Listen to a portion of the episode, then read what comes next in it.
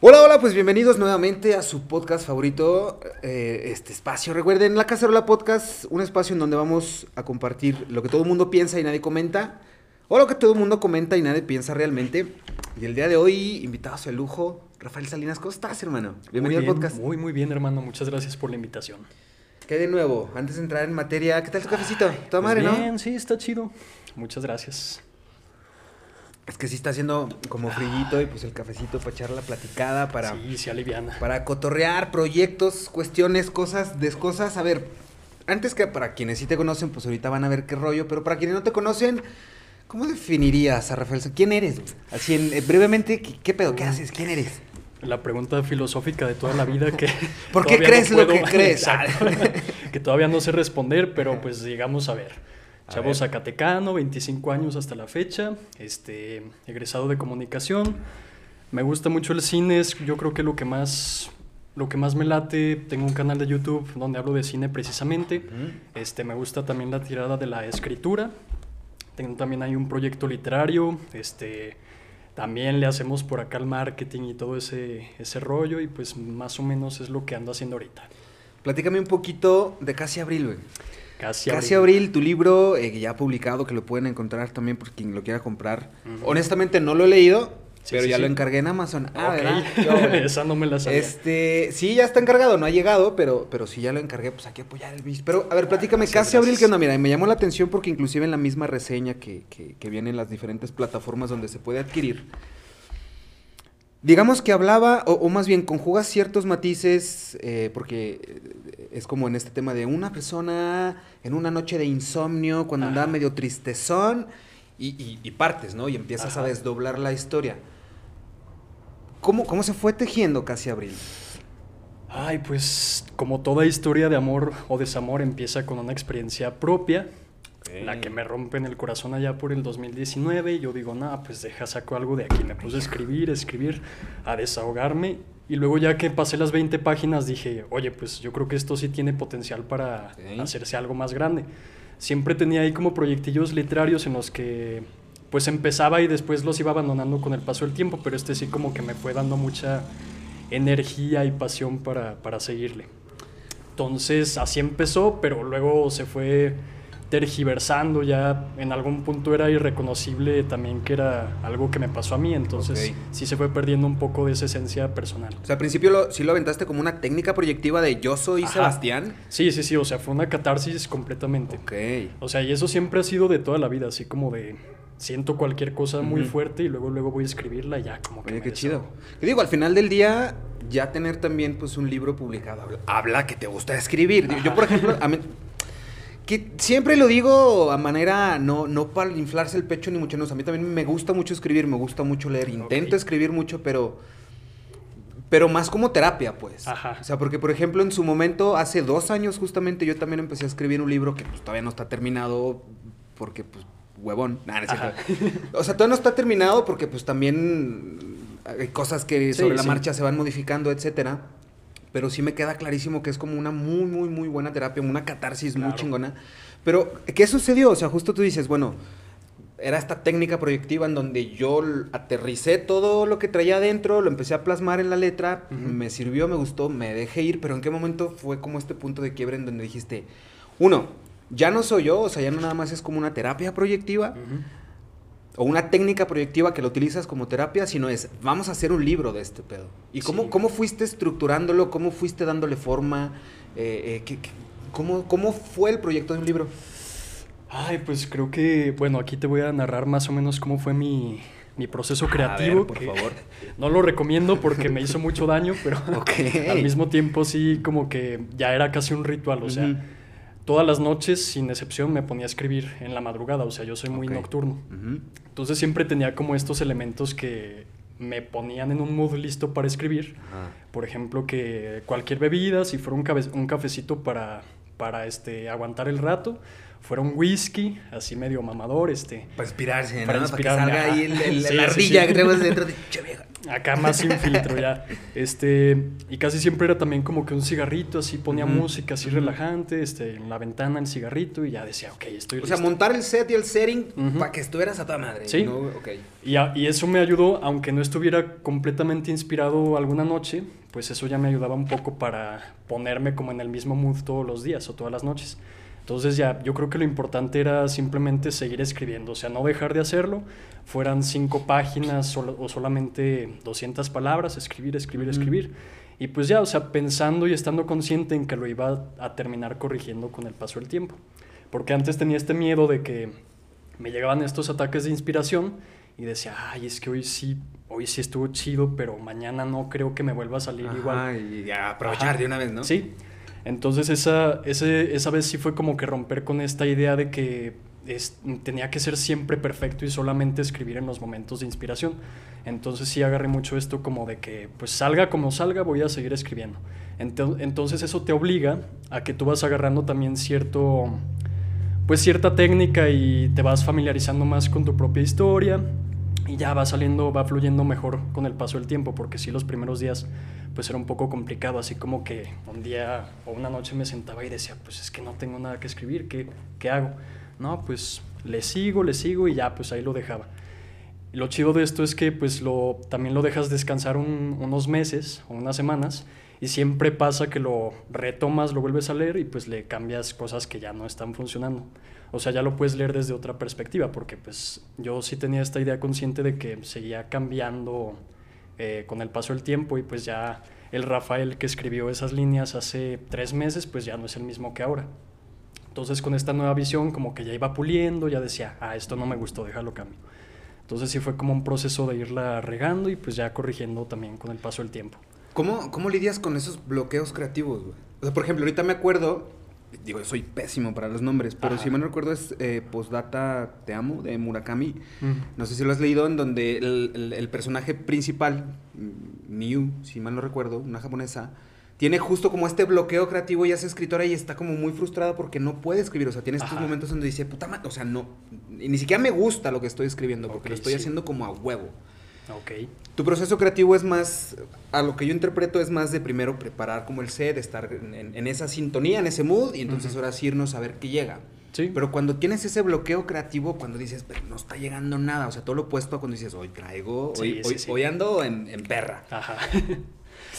¿Cómo lidiar con un bloqueo creativo? Pues eh, creo que también me ha costado definirlo hasta el momento, pero yo creo que ya lo he estado arreglando un poco, que fue un consejo que leí hace mucho tiempo también de un gran escritor, que decía que cuando llegues, cuando te topes con pared y tengas un bloqueo creativo de ese estilo, pues simplemente, o sea, enfoques tu creatividad en algo más.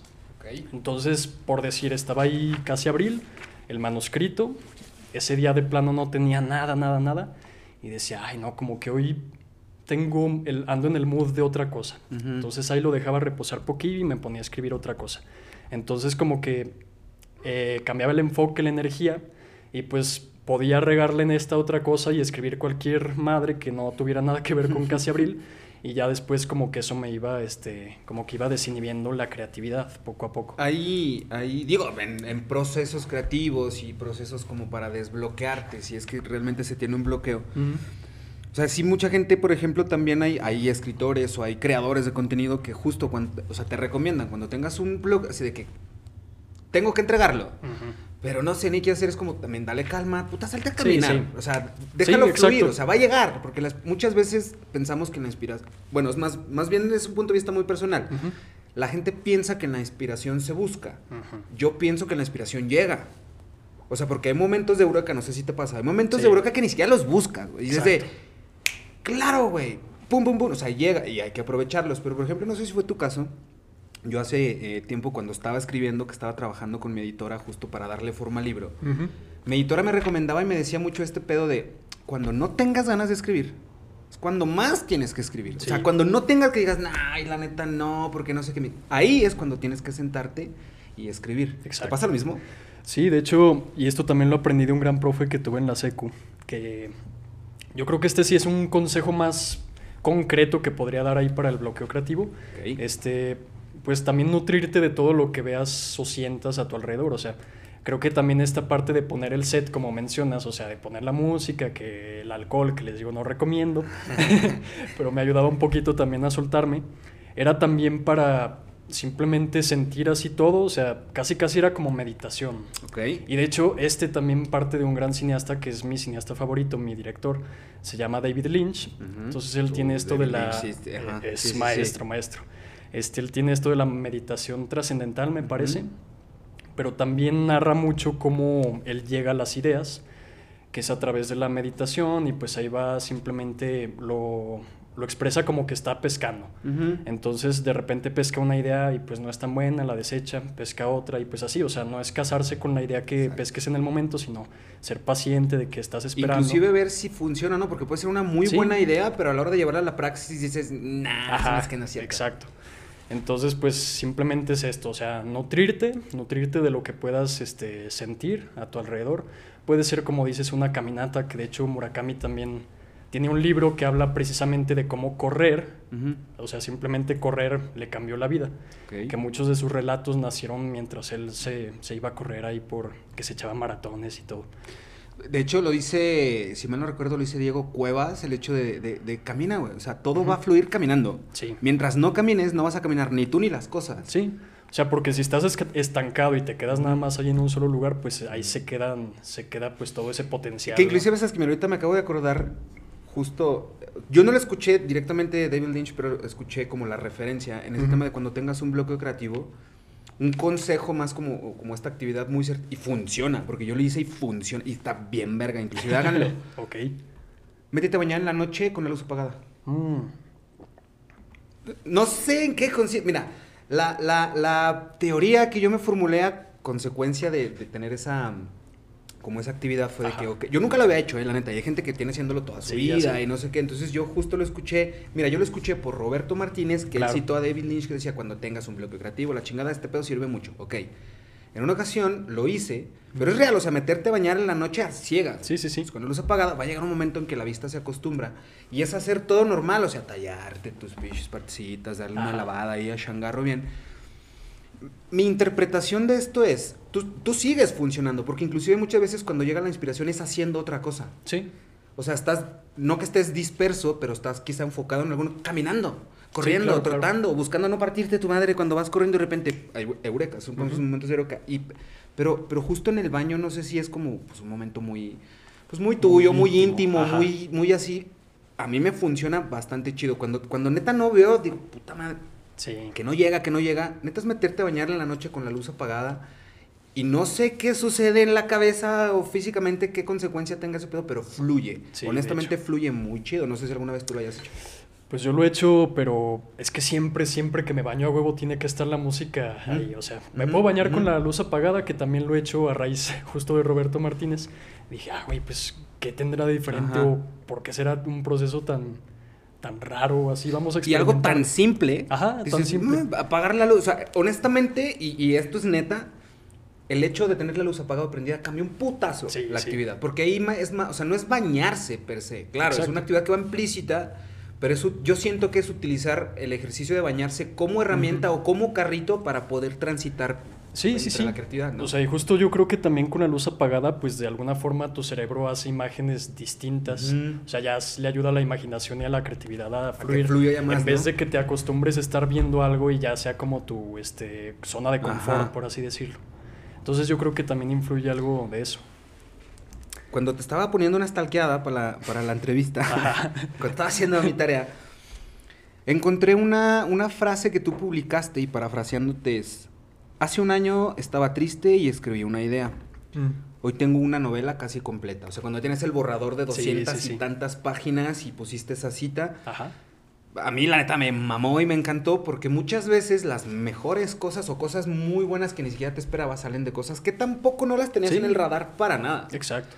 Entonces, ¿cómo, cómo, cómo hacer? Digo, pues es que no hay una fórmula. pero- o, o cómo fue en tu caso y en tu proceso el utilizar algo con todas las comillas del mundo, algo negativo que te estaba pasando a tu favor. O sea, utilizarlo de manera pragmática la situación o el status quo por el que estabas en ese momento, cómo utilizar ese tipo de cosas que te sumen. O sea, en vez de que te resten, que te sumen. Ajá. Pues yo creo que, o sea, yo soy fiel creyente de que todo lo negativo en tu vida es algo también necesario en algún punto. O sea, yo intenté en algún punto también sentirme siempre positivo y aunque me estuviera cargando la chingada, me, me trataba de sentir o obligar a sentirme bien. Pero después aprendí también a aceptar como estos sentimientos negativos y esta parte fea también que tiene la vida de repente y a canalizarlo. Y creo que eso es lo más importante, o sea, canalizar todo lo que sientas para poder sacar algo, algo creativo en mi caso, pues. Entonces yo también de repente también recomendaba pues no sé si sentías algo triste o feo o enojo, lo que sea, explotarlo de alguna forma artística. O sea, aunque ni siquiera tengas ninguna noción del arte, lo que sea, dibujar, escribir, tomar fotos, este, cualquier tipo de expresión ayuda. O sea, yo también cito mucho esta película que se llama Sound of Metal, este, muy buena, por cierto, en la que un baterista de metal pierde pierde el, sentido, del... ajá. deja de escuchar. Exacto, deja de escuchar progresivamente hasta quedarse completamente sordo. Este, y pues una de las prácticas que le ponen de repente para canalizar todo lo que está sintiendo es que se siente en un cuarto completamente solo, a las 6 de la mañana me parece, y nada más tiene una, o sea, está en una mesa solo y tiene una hoja de papel y un lápiz. Y dice, escribe, escribe lo que sea, pero escribe. Entonces al principio era como de, güey, pues no, no, no quiero escribir o no quiero, no tengo nada que escribir, pero pues ya pasaba el tiempo y decía, no, pues déjalo hago. Y se ponía a escribir, escribir, escribir, escribir y ya dos horas después ya tenía dos hojas completas de sentimientos. Entonces sí, este, simplemente canalizando así todo lo negativo, pues también me di cuenta de que podía surgir algo un poco más bello, por así decirlo. Y yo creo que eso, o sea, porque simplemente como mencionas ahorita, o sea, una idea puede, puede que pegue. Entonces, fue una idea que tuve hace tres años que dije, pues eh, vamos a ver un ratillo de, escribir y la fui puliendo día tras día, tras día, tras día durante dos años casi. Y pues ya, justo como en esa historia que, que, viste, un año después ya tenía casi la novela lista. Y ni siquiera te das cuenta, o sea, cuando, es, cuando estás teniendo el proceso es como que ya lo haces casi automáticamente y va saliendo y pues ya cuando ves hacia atrás dices, no inventes, pues sí me eché seis meses de todo este, de todo este trabajo. ¿En qué momento? Digo, porque, o sea, te sigo mucho en el sentido de, de, canalizar lo que... Y tanto bueno como malo, que a ver, al final del día también, digo, yo pienso que, somos, uno, somos consecuencia de nuestras decisiones y somos las historias que nos contamos. Y las consecuencias de nuestras decisiones son consecuencias, ni buenas ni malas. O sea, Sí. Tomé una decisión, tuvo una consecuencia, ya yo le doy una connotación o positiva o negativa. Pero al final del día también la consecuencia de lo que yo decidí para ti puede ser negativo, para mí positivo. Entonces, digo, es un desmadre eso, pero, pero es muy cierto. Entonces, muchas veces lo que, o más bien la síntesis que yo le doy al comentario que nos compartes es, pues déjate hacer pendejo, ¿no? o sea, sé congruente porque si estás triste, pues, nos enseñan a minimizar las cosas. O nos enseñan a normalizar puras mamadas también. Ajá. Entonces muchas veces es de, ay, güey, es que estoy triste, pero, pero no, no pasa nada. Y que no te veas triste porque yo, pichu. No, espérate, güey, pues estás triste, no pasa nada si te das chance de sentir esa tristeza, porque también es muy, creo yo que es muy válido e inclusive hasta muy necesario, güey, a veces. El tema de, de pues, dejarte de hacer tonto. Yo, por ejemplo, no hace mucho también llegué a un acuerdo conmigo mismo en el que dije, yo voy a hacer muy congruente con lo que digo, con lo que pienso y con lo que hago. Al menos lo voy a intentar al máximo. Cuando dejé, más bien cuando empecé a ser más congruente conmigo mismo, honestamente, hasta dejé de mentir, güey. En el sentido, o sea, mira, muchas veces era, digamos, en un, ejemplo del por qué dejé de mentir, que son cosas que todo mundo hacemos, ¿eh? yo las he identificado en todo mundo. De repente digamos que tú vas a venir a grabar podcast al estudio, pero también habías quedado de ir con unos compas. Ajá. Entonces estás entre, verga, a alguien le tengo que quedar mal. Ajá.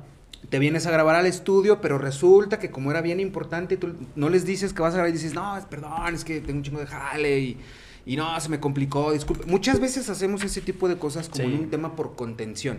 Es que se van a enojar más o para que no se sientan mal. Y recurrimos a ese tipo de narrativas pues, para minimizar las cosas. Sí.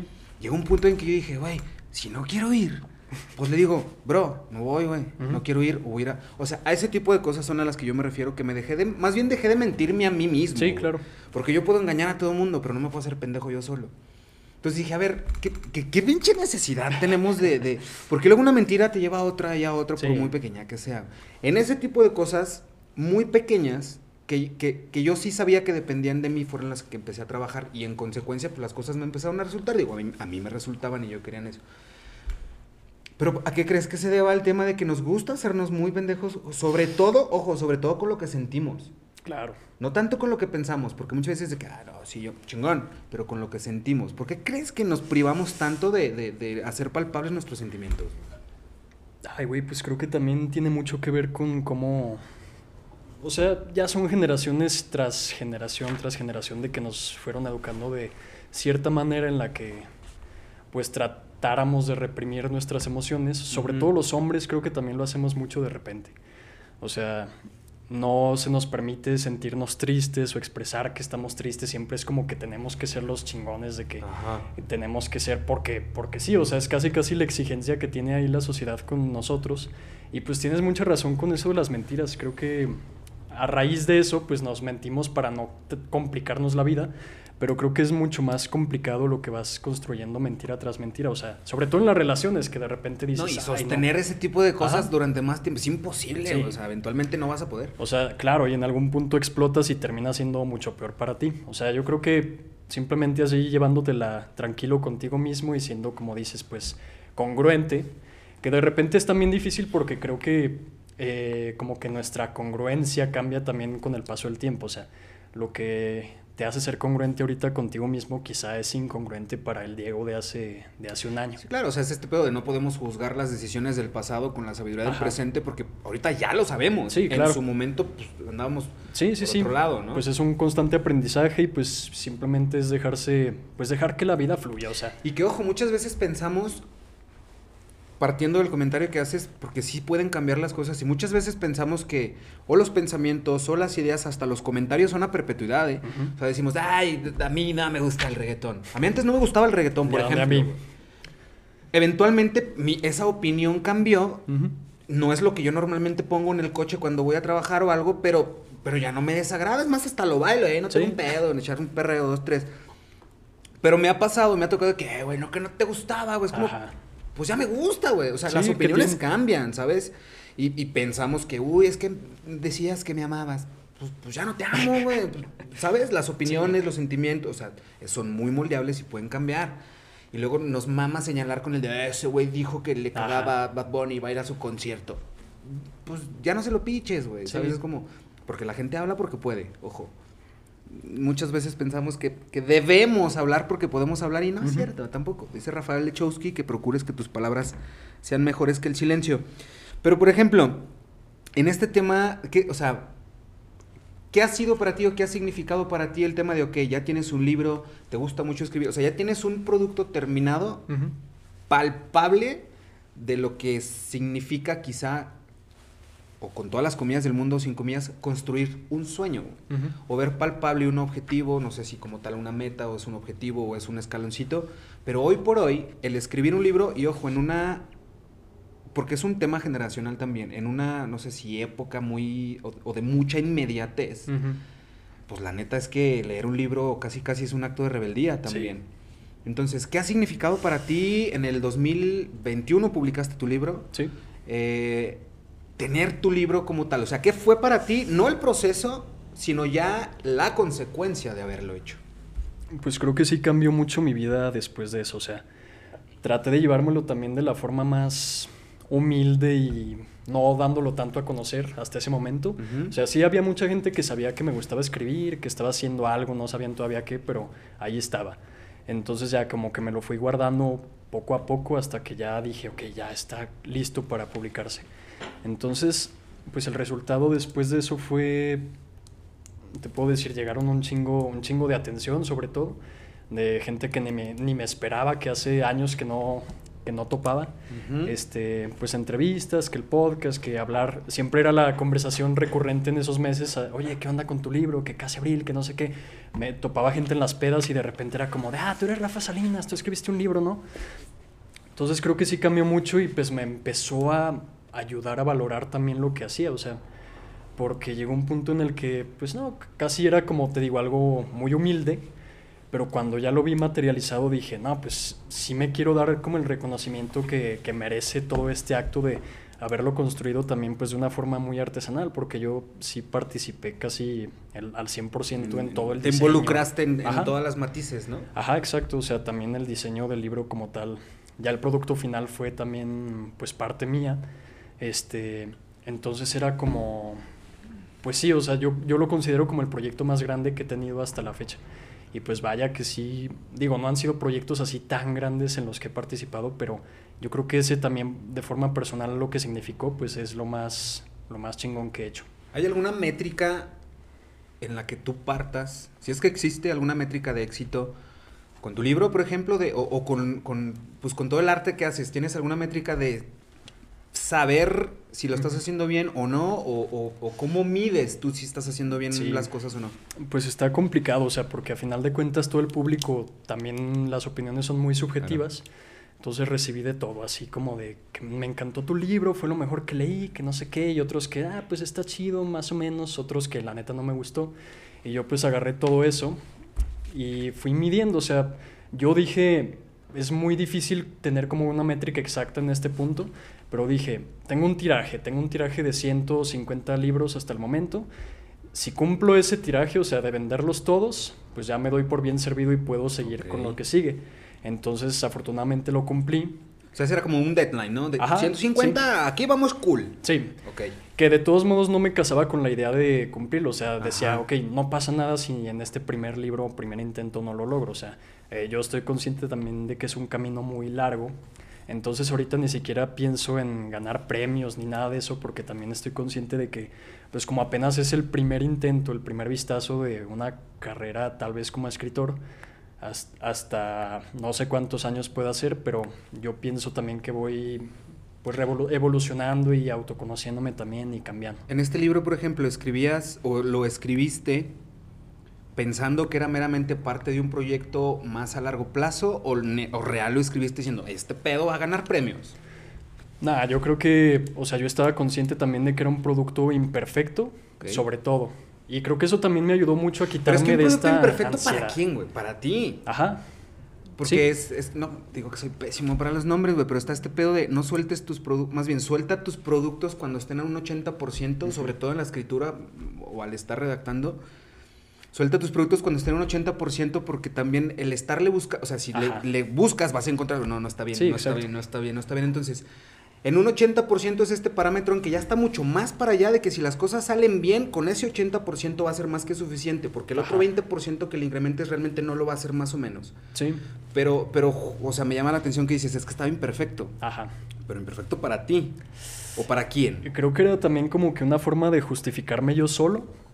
De que si alguien llegaba y me criticaba, yo decía, pues ya lo sé, o sea, yo ya me sé todos los errores del libro, yo ya lo leí no como escritor, sino como lector, y dije, ok, estas cosas no me latieron tanto, pero yo incluso lo dejé así como estaba, que sí después le corregí varias cosillas, o sea, sí estaba incompleto hasta cierto punto, y ya le fui modificando y corrigiendo y arreglando algunas cosas después, pero yo estaba consciente de que si lo dejaba ahí y después de muchos años como que seguía con esta carrera, iba sacando algo mejor, mejor, mejor, mejor, pues ya era también un parámetro chido para decir, ok, empecé con esto y ya ahora tengo esto.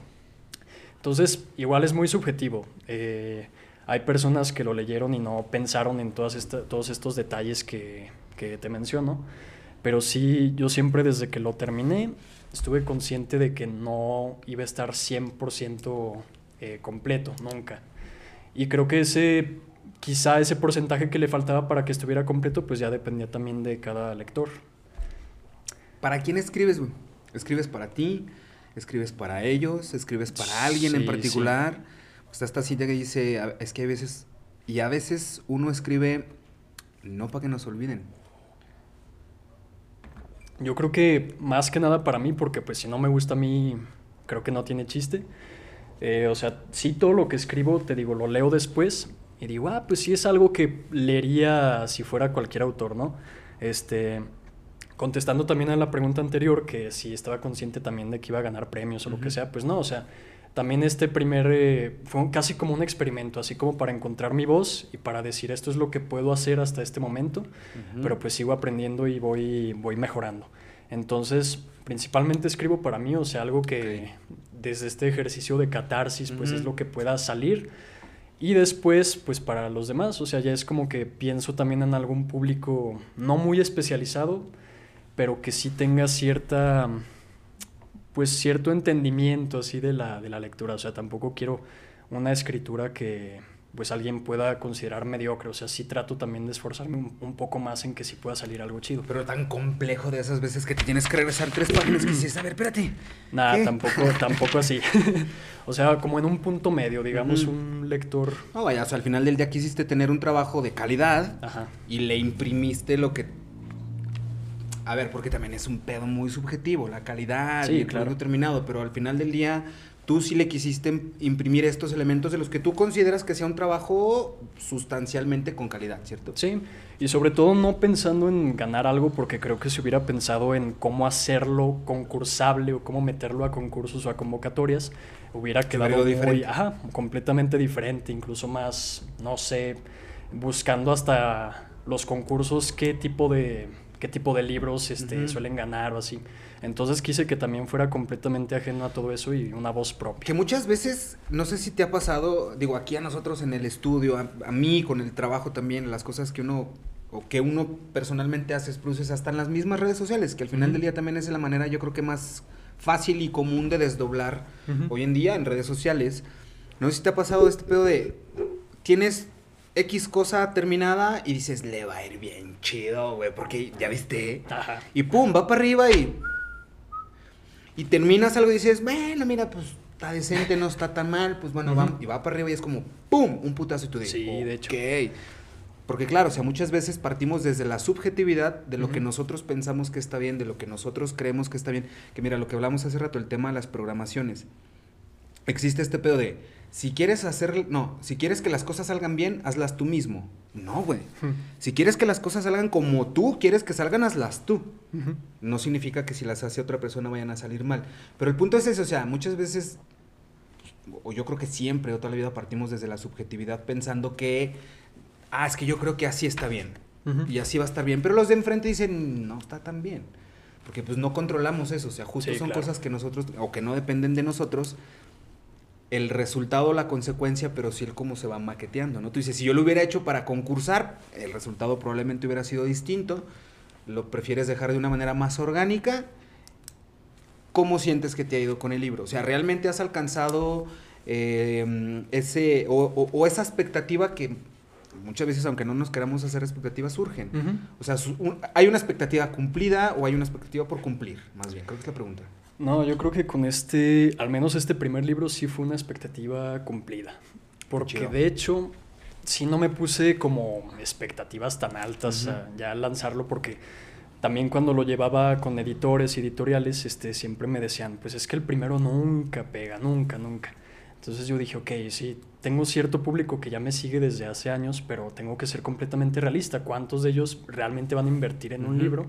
Entonces pues traté de hacer mis números, traté de hacer mis expectativas, incluso hice ahí como una lista de personas este, que me lo iban a comprar en algún punto, este, o que yo pensaba que me lo iban a comprar, y de hecho sí se cumplió esa lista, o sea, ya con esa lista simplemente yo dije, ok, pues este ya, ya quedó, cumplió la expectativa, quizá yo mismo personalmente con, o sea, comparándome hace un año, dos años como escritor, yo digo, ok, hasta yo mejoré, entonces mi expectativa ahora es un poco más alta. Okay. Entonces ya voy partiendo así como que poco a poco, escalón tras escalón, e incluso digo, ni siquiera me caso con la idea de siempre tener la expectativa alta porque digo, bueno, igual y este, en el pasado me fue muy bien y en este que viene va, me voy a hundir. Y eso me pasa mucho con los videos, de hecho, porque a veces le echo muchas ganas a un video y le echo investigación y teoría y busco y eh, lo, lo, grabo, lo edito y todo eso. Y pues son los videos que realmente terminan teniendo menos impacto, a diferencia de algo súper casual, que, que, sale una noticia, hablando ahora de cine, por ejemplo, de tal cosa y yo digo, ah, pues deja un videillo rápido, así como que no me toma ni dos horas hacerlo. Y son los que terminan pegando hasta volverse casi virales. Como, o sea, como más orgánico, ¿no? Ajá. Más, más genuino. Que yo también, he- o sea, me he fijado eso o he, eh, nos hemos percatado inclusive aquí también en el estudio, que sí se premia más, porque la misma, o sea, en, en- una época o en, un- o en esta sinergia, en este status quo de la inmediatez, de que todo queremos en chinga y de que pum, pum, pum, vámonos.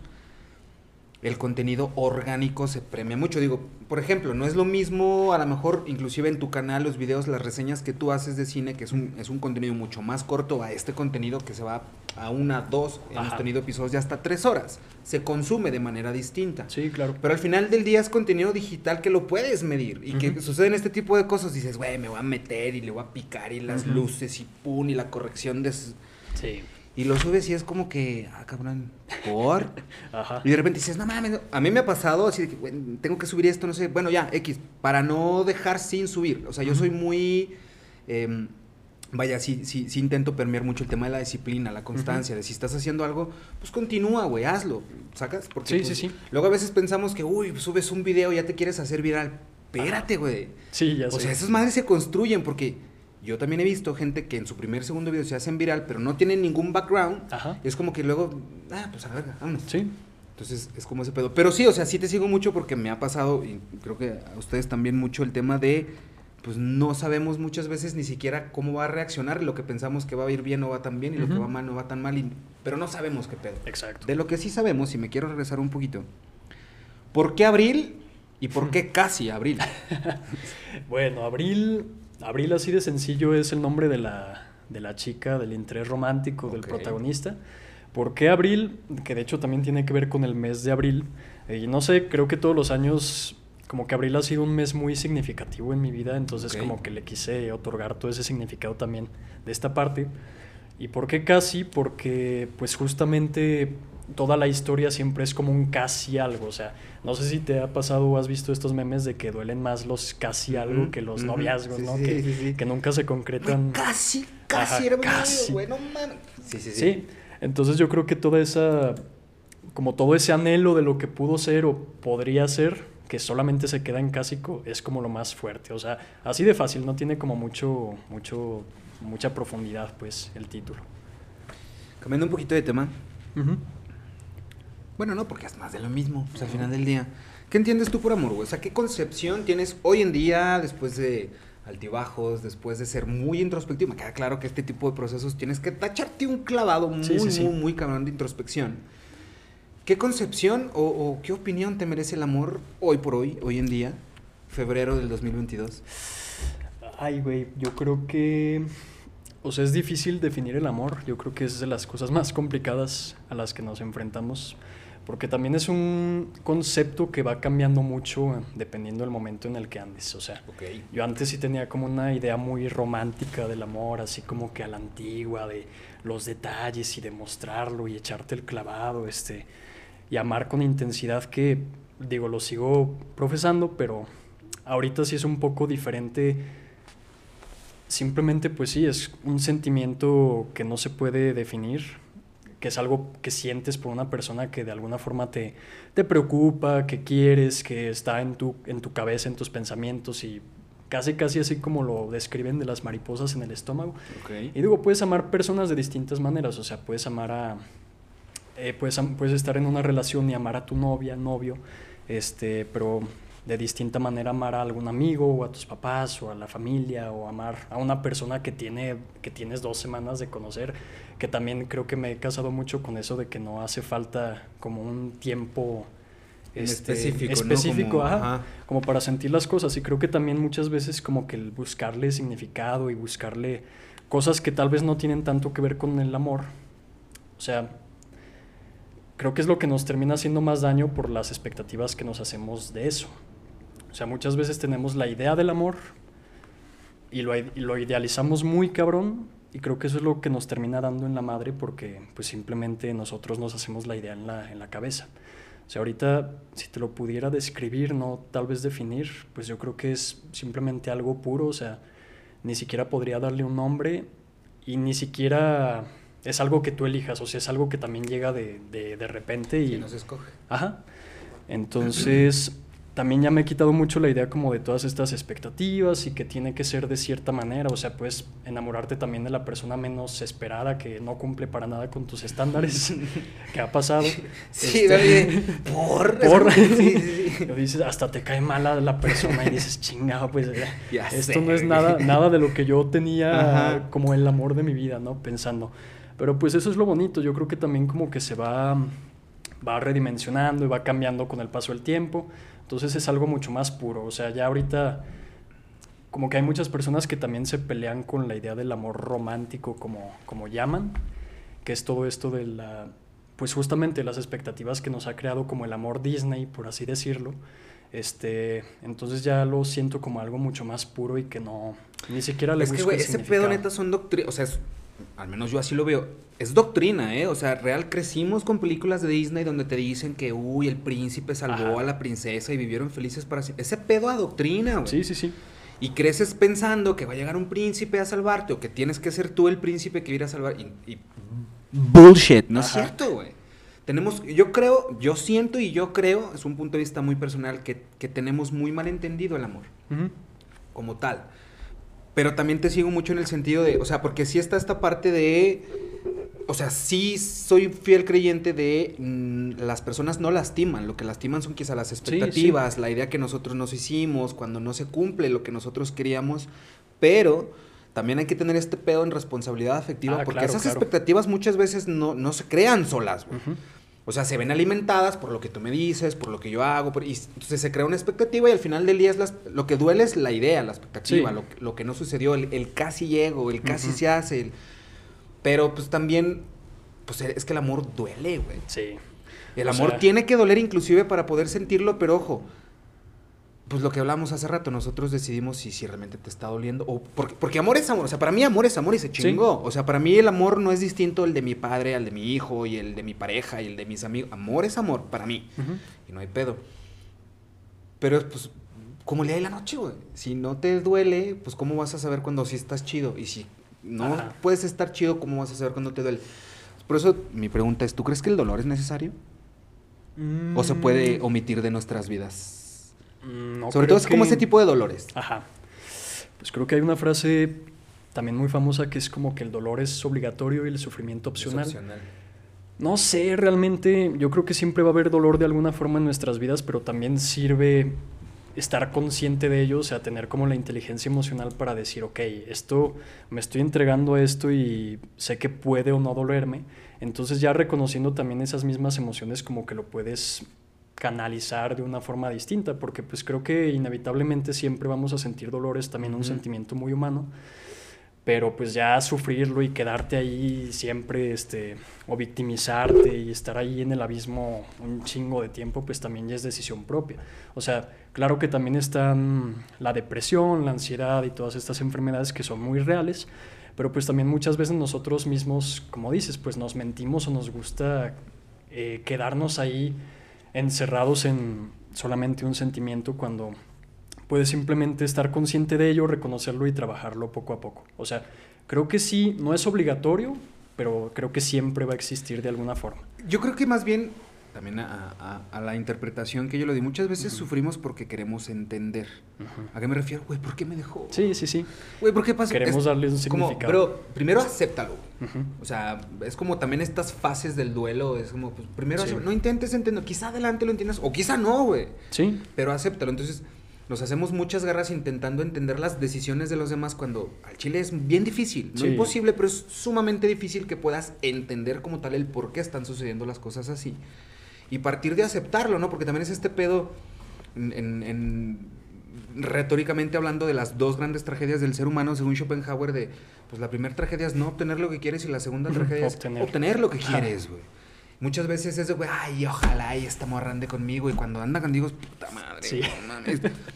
Eh, justo lo que hablamos también hace rato, o sea, el, placer está en el deseo, en querer las cosas, en, en hacer que, o, irlas generando que sucedan, que también se convierte como en este proceso de mejora continua, pero sin dejar a un lado, creo yo, o al menos así lo interpreto yo, o así me funciona a mí, más, bien no obviando las cosas.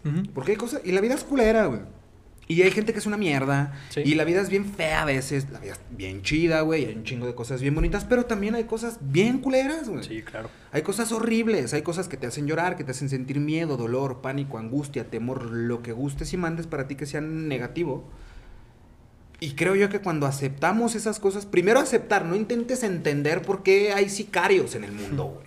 Acepta que hay gente mala, punto. Sí. Ya después quizá lo puedas entender. ¿Qué ha sido una de las cosas, no sé si como un punto de disrupción o algo que tú justo hayas tenido que soltar de decir, güey, ya, cabrón, o sea, ya, a la verga esto y a continuar? ¿Ha pasado algo en tu vida como un punto de quiebre que te haya sumado o que haya sido como ese cambio en donde nosotros dijimos, nah, güey, a partir de aquí mi vida ha cambiado? Pues creo que sí, varias veces. O sea, la neta, no te quiero echar así toda mi vida, toda la historia de mi La vida. más reciente, güey, La la más significativa. Yo creo que una crisis económica que tuve allá por el 2019 más o menos, Ok. que de hecho no fue de solo de un año, o sea, sí duró ratote. Y creo que es algo que nunca nadie, o sea, que no he contado tanto porque también pues por porque no tengo por qué, claro. Sí, claro. Pero sí pasé muchos años como una crisis muy fuerte por este de parte de mi familia, en la que pues yo también tuve que trabajar y todo eso. Y de hecho también era fue lo más fuerte romper como con las expectativas de las demás personas de que digo, igual y también es un estereotipo, pero pues era así como que ah, pues el güerito este privilegiado que estudió en escuelas privadas y todo eso, pero como que hay un trasfondo detrás que sí está muy cabrón en la Y que se llama racismo a la inversa. Sí, Un podría- así, podría el ser. término es algo así. Y, o sea, es cierta forma de discriminación también. Ujú. Este, pero el punto es que sí caí como en este abismo en el que empecé a ver la vida como desde otra perspectiva. Ok. O sea, ya completamente lejos del privilegio, ya como quien dice, pues agarré barrio, este, me fui un rato a la Ciudad de México y sí estuve viviendo así como este, en la clase, clase obrera, pues Ok. trabajadora, así de levantarse a las 5 de la mañana y caminar una hora para agarrar el metro e irte dos horas a tu trabajo de, de mesero, que queda hasta la chingada, y estar ahí todo el rato y regresarte en la noche y decir, verga, ya no hay metro, ¿cómo le voy a hacer? Y traes 20 pesos en la cartera y es como de, no, pues a caminar, o sea, sí tuve que echarme las distancias así, que es un día a día que muchos, muchos Desconocen, Ajá, que muchos desconocen.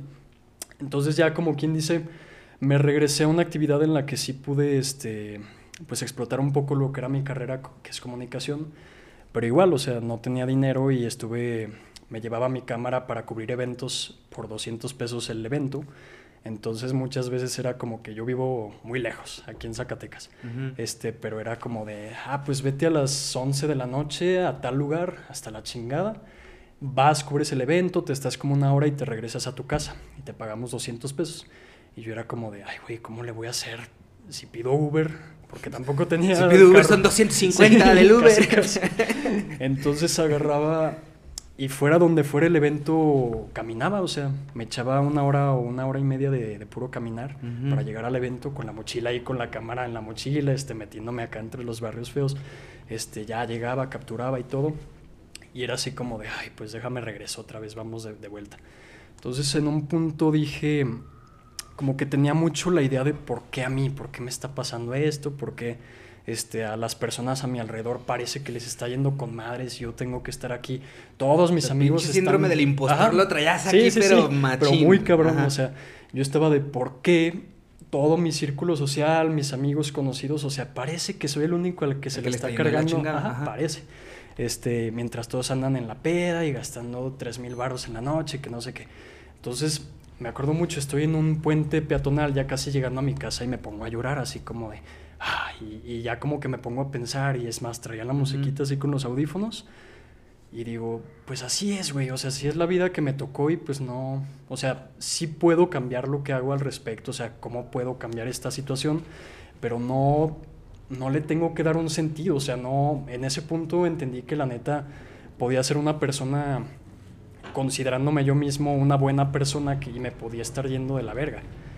Porque pues también a mi familia, que todos son personas de bien, por así decirlo, pues también, también les estaba yendo muy mal. Entonces simplemente como que me alejé de eso, o sea, lo solté, dije, nadie me debe nada, nadie, ni, ni este, la neta es un pensamiento muy personal, pero yo no creo en Dios, o en el Dios en el sentido cristiano, por así decirlo.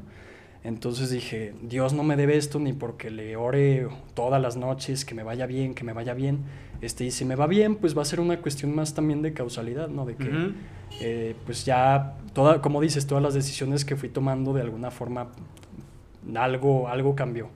Este, entonces como que me deshice de esa idea de que alguien me debía algo por ser buena persona, o sea, lo sigo siendo, o sea, creo que sigo siendo una buena persona que tiene sus principios, pero pues ya también me alejé como de esa expectativa de que me tiene que ir bien nada más porque, porque soy persona de bien.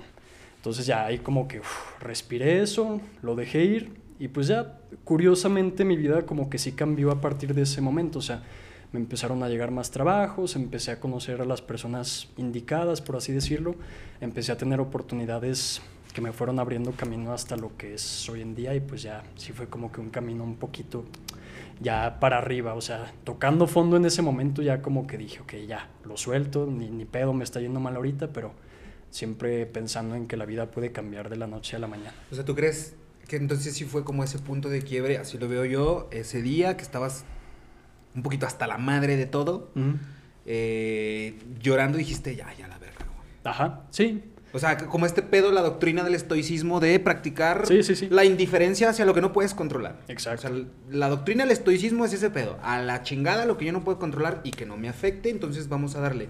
¿Tú crees que es un tema de actitud entonces o es un tema de enfoque? Ay, güey. es un tema... con- Bueno, pues es que... Es gente- muy, es muy difícil porque no niego tampoco que existe cierto privilegio también hasta... Sí, es un tema muy contextual también. Ajá. Sí, o sea, claro, porque no me voy a comparar porque tuve años de la, de la verga con una persona que lleva toda su vida por cuestión generacional, por cuestión de raza, un este, tema de género mucho más... mucho más cabrón que está ajá, y que está completamente en contra de la persona. O sea, puede que en ese punto yo tenía un chingo de cosas en contra de mí, pero aún así había ciertas cosas dentro del mismo privilegio por ser quien soy o mi Ajá. familia o lo que sea que me permitieron que cambiara un poco para mejor. O sea, simplemente yo creo que sí fue cuestión de enfoque y de actitud y de pues igual y comprender que no era no me iba, quizá no me iba a quedar así para siempre, o si me, si me quedaba así para siempre, pues tenía también una lista de opciones o caminos que podía Cuando tomar. estás en, ese, en esa sintonía, en esa sinergia, digo, ya nos compartiste que no eres una persona que creas en la iglesia al menos o en algún tipo de religión. Pero ¿en qué descansas tu espiritualidad? ¿Eres una persona espiritual, de fe? ¿En, en qué descansas ese pedo? Digo, yo siempre lo he dicho fuerte y quedito aquí en estos micrófonos. Yo soy una persona cero religiosa, güey. Ajá. Yo no creo en ninguna deidad, en... Muy respetable el tema de las religiones, el tema de lo que te hace ser ese valor epistémico que te da Sí. la narrativa, porque somos narrativas, la neta. Claro. Pero yo sí sé en qué descanso mi fe, mi espiritualidad. Yo sí creo en Dios, por ejemplo. Ujú. No en ese Dios. Y si me preguntas cuál es, al chile no sé, Sí, güey. sí, sí. Porque para mí Dios es más una pregunta que una respuesta. Porque yo en este pedo, por ejemplo, paréntesis, yo, yo soy bien metiche, güey. Porque a mí me gusta cuestionarlo todo. Yo Claro. tengo este pedo, a lo mejor es mi gran defecto, pero también a lo mejor mi gran virtud, porque me gusta cuestionarlo todo, güey. Todo lo estoy así. Pero el, el- el cuestionarme las cosas me ha llevado a respuestas muy interesantes.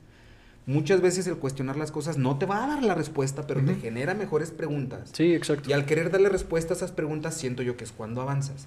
Mi espiritualidad así fue. Honestamente, yo digo, como muchos de nosotros, pues yo crecí en una familia católica y tengo la primera comunión y su pinche madre. Ujú. Pero después voy, o sea, vas creciendo, vas investigando y decía, ¿por qué, güey? O sea, ¿por qué este vato dice que yo no haga esto y si lo hago me voy a ir al infierno? ¿Por? Ajá. Entonces fue como que dije, nah, nah, en mi muy particular proceso, soy una persona de mucha fe, güey. Soy- me considero una persona sumamente espiritual, pero yo no creo en ninguna religión. ¿Tú en qué descansas tu espiritualidad? Si es que hay alguna fe, ¿en qué lo descansas? Pues mira, yo me defino como agnóstico, no escéptico. O sea, yo creo que ya llevo muchos años en los que estoy muy a gusto no perteneciendo a una religión, pero tampoco negando que puede existir algo más grande que nosotros. O sea, no me considero escéptico en el sentido de que tampoco me considero ateo con la autoridad moral para decir, no, al Chile. No existe este Pinches pedo". católicos, no. Ajá. Ajá. Este, yo la neta no sé, o sea, yo creo que lo más sano para mí mismo es considerarme como lo suficientemente ignorante o que todavía no tengo las respuestas suficientes para definirlo. Este, o sea, y de no, no pensar o no aceptar nada o no dar nada por hecho. O sea, yo siempre estoy también como que en una idea muy cambiante, una de distintas perspectivas. Entonces ahorita podría decir que sí creo mucho como en... Va a sonar medio acá pseudo mágico, lo que sea, pero como el, simplemente las vibras, o sea, cómo tú te sientas con todo, con las, con las energías, no sé si pensar en que el universo está ahí moviendo todos. Pero es que mira, pues tú lo dijiste bastante bien. Yo también creo este pedo en el que al Chile todavía no nos da y estamos bien idiotas y quizá todavía nos falten miles o millones de años de evolución como especie para poder entender algunas cosas, como el tema de las energías. Inclusive esta, esta, esta, mm, porque ni siquiera es una analogía, este es, un tema de facto que se lo escuché a Diego, a Diego Rusarín. Es este, de ahí nace, tengo entendido la frase de It works even if you don't believe in it. O sea, funciona, aunque no lo creas, aunque no sepas cómo funciona. Y lo he contado con un par de veces aquí este pedo, por ejemplo, está Again, son, soy pésimo con los nombres, pero está este vato que es premio Nobel de física y su puta madre y no sé qué, es un sueco. El vato pues, se retira ya de grande, qué chingón, yo ya hice muchas cosas, ya gané premios, ya me voy. Y el vato se va a vivir a su haciendita, a su rancho allá en el norte de Suecia, Dinamarca, por allá. Y con el tiempo, eh, Rafael, su compa, va y lo visita. Ah, deja, voy a visitar a este güey. Entonces, al llegar a su, a su, rancho, a su hacienda, se encuentra. Sacas como estas, como los cráneos de vaca que a veces hay aquí, mm. allá, pero pues de alce, ¿no? Así, chis cuernotes. Y dice, ah, pues sabe, güey. Ya llega, ¿qué pedo? ¿Cómo estás? Que la chingada, no sé qué. El último le dice, oye, güey, ¿qué pedo con el cráneo de alce que tienes ahí en la entrada? Le dice, ah, güey, es que ¿sabes qué? Aquí suceden como muchas cosas raras de, de energía y mamás así. Y dicen los lugareños que si pones esa madre aquí, las energías te dejan de molestar. Y el otro güey le dice, brother, o sea, eres premio Nobel, cabrón. Eres, eres científico, eres una, persona de ciencia, dos veces premio Nobel. Y crees en esas mamás. Dice, no, no, no, no. Es que dicen que funciona. Aunque no lo creas, funciona. el It works even if you don't believe in it. Dice, y funciona. ¿Cómo? No sé, güey. Lo he tratado de explicar. Yo, hombre de ciencia, he intentado explicar muchas cosas, pero no lo puede justo creo yo que ese es como un, punto de encuentro muy, muy, muy cabrón en todo lo que tiene que ver con la espiritualidad versus la ciencia. Sí. Para mí no están peleados, Para mí la ciencia intenta darle una explicación a lo que no se puede explicar en un tema de espiritualidad. Claro. Por ejemplo, en energías. Creo que todos los aquí presentes y los que nos están escuchando y viendo en algún momento nos ha pasado este pedo de, ay, el Rafa y no sé qué, de repente, pum, un mensaje Güey, no te vas a morir pronto, cabrón. Estábamos hablando, ¿sabes? Porque son energías, güey. Y la energía viaja de una manera que nosotros no nos podemos explicar. Einstein tenía sus propias teorías en la teoría de los electrones eh, o electrodos o no sé qué pedo. Que una vez que dos energías se conjugan, pueden estar a la distancia que tú quieres, años luz, y siempre van a girar al mismo tiempo y a la misma sintonía. Einstein no lo podía explicar porque decía, un, tema de comunicación no es porque tiene que existir el factor tiempo y distancia. Y este pedo es exactamente igual estén donde estén. Entonces, hay cosas que no podemos explicar aún. Exacto. Hay cosas que vamos explicando. Antes pensábamos que nos moríamos porque una gitana nos maldijo y hoy sabemos que nos moríamos de cólera. Era un puto bicho que nos mataba. Ajá. Hoy, ya hoy intentamos explicar el amor, las energías, somos radiación todo el tiempo. Ya vamos avanzando quizá llegue un momento en el que podamos hacer palpables las ideas, los pensamientos y que lleguemos a una singularidad muy chingona, pero todavía nos falta. Mientras tanto, en ese proceso, lo que hablamos hace rato, yo creo que somos narrativas. Somos las historias que nos contamos y somos lo que consumimos. Literal y metafóricamente eres lo que consumes. Te pregunto, ¿qué consumes tú, güey? ¿Qué eres? Porque somos los libros que escuchamos, las series que vemos, los libros que leemos, las amistades con las que nos juntamos somos literal y metafóricamente, creo yo, lo que consumimos, pero también lo que desechamos. Y aquí va mi pregunta en dos vertientes. ¿Qué te gusta consumir? Primero, como consumo. Ajá. ¿Y qué tanto te gusta desechar en el sentido, y esta es la pregunta, ¿cuándo fue la última vez que lloraste de felicidad? Ok, ok. Pues mira, me gusta, ya no soy tan complejo en lo que consumo porque en algún punto sí traté de consumir solamente. Se los traduzco, ya no soy tan mamador en lo que Sí, sí, la neta, o sea, ahorita como tú mencionabas también de repente ya le quité completamente este esta esto que tenía en contra del reggaetón, porque antes yo era solo rock y solo música en inglés y música instrumental y clásica y lo que sea, que lo sigo consumiendo. O sea, sí me gusta mucho conocer toda la variedad musical que existe al menos. Este, Y ya me gusta el reggaetón, o sea, me gusta ir también ahí a perrear de repente, pues es algo que se necesita, está, bien chido. chido. La neta, por favor, ya déjenos ir a perrear otra vez, Sí, maldito COVID, sé. esto está la madre de ti. Ya dejen de criticar a Bad Bunny, por favor. El vato es una El verga. vato es una verga. Ya No, quisiera yo tener la mitad de lo, eh, un- una quincuagésima mil. No, no sé. y, o sea, no, podría decirte que en lo que sí soy un poco más especial es, por ejemplo, en, la, en el cine y en la literatura. O sea, ahí sí trato al menos hasta, hasta llegar a un punto en el que ya diga, ok, ya consumí todo lo que dicen que es lo, lo mejor. Ahora sí ya me estoy, ya me doy la oportunidad de que ya conocí de todo, pues ya puedo explorar otras cosas, que siempre termino haciéndolo en el proceso. O sea, ahorita trato de consumir lo, lo que otros ya han definido como lo bueno, formando también mi propio criterio, pero pues en el camino hay una, por ejemplo, el fin de semana vi una comedia romántica de J-Lo con Owen Wilson que acaba de salir en el cine, muy buena, me hizo, me hizo cagarme de risa, me hizo pensar en el amor como antes, este, y al día siguiente puedo echarme una película sueca de siete horas, este, en blanco y negro, sin Wow, diálogos. wow. este. Hay películas de siete horas. Sí, Verga. hasta de más. Wow.